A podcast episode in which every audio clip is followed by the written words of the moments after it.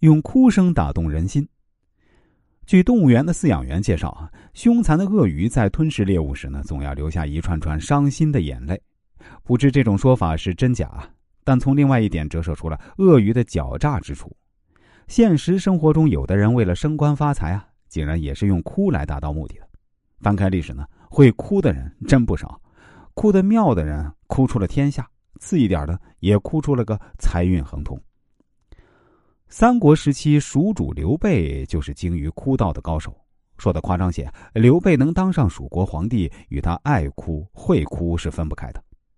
李宗吾在《厚黑学》中称刘备的特长全在脸皮厚，依曹操，依吕布，依刘表，依孙权，依袁绍，东窜西走，寄人篱下，恬不知耻，而且生平善哭。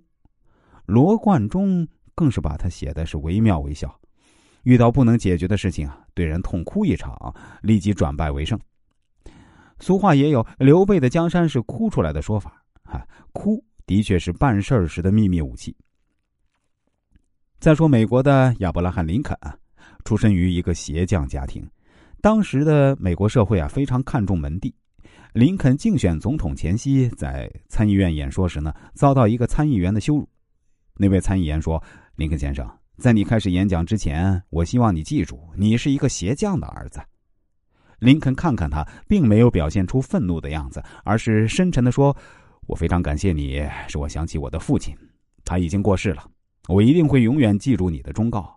我知道我做总统无法像我父亲做鞋匠做的那么好。”听到林肯的这一席话，参议院陷入了沉默。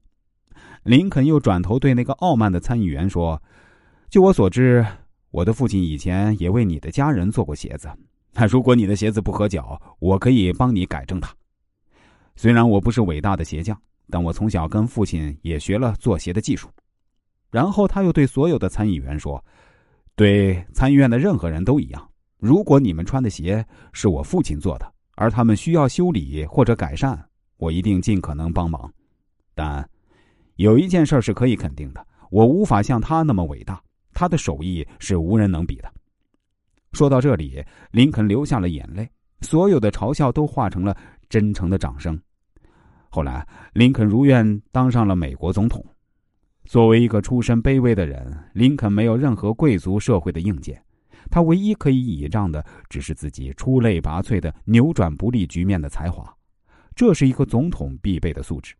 正是关键时的一次心灵燃烧，使他赢得了别人，包括那位傲慢的参议员的尊重，抵达了生命的辉煌。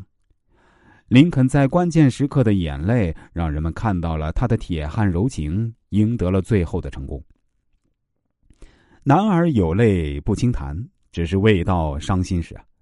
对于一位感情丰富的男子来说，哭未必就是罪过。只要巧于用哭，善于用哭，用哭办成了事情，就是值得高兴的事儿。